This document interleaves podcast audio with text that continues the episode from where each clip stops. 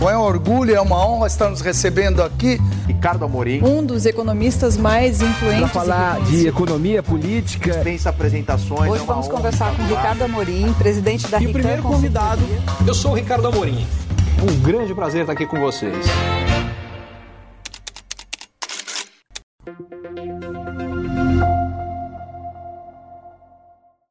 O Brasil tem nesse momento uma oportunidade gigante na mão, que é liderar no que são as grandes indústrias do futuro, liderar no que vai determinar a economia daqui para frente. E isso tem muito a ver com a questão ambiental. O Brasil tem uma posição ambiental absolutamente distinta do resto do mundo em duas grandes questões. Quando a gente fala nisso, normalmente o que vem à cabeça das pessoas em primeiro lugar é a floresta amazônica.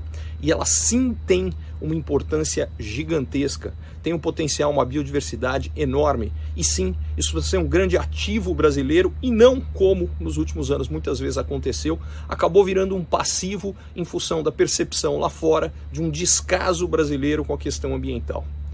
Agora, a grande oportunidade, oportunidade maior, está ligado à energia.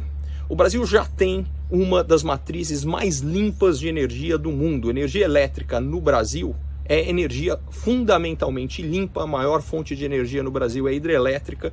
Isso não é verdade no resto do mundo. Energia elétrica no resto do mundo, na maior parte dos, do, das vezes, é energia suja. O que é melhor é que a matriz de energia brasileira está ficando ainda mais limpa, com um crescimento muito rápido da produção de energia, tanto eólica quanto solar.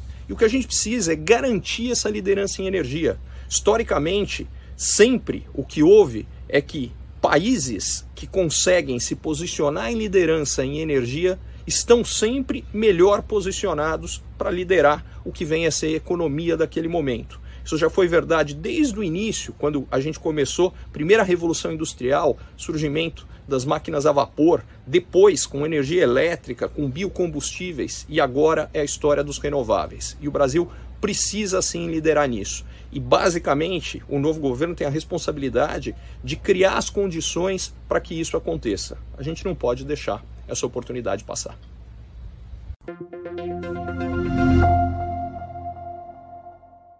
Curtiu esse conteúdo? Assine para receber quando cada um dos próximos for publicado.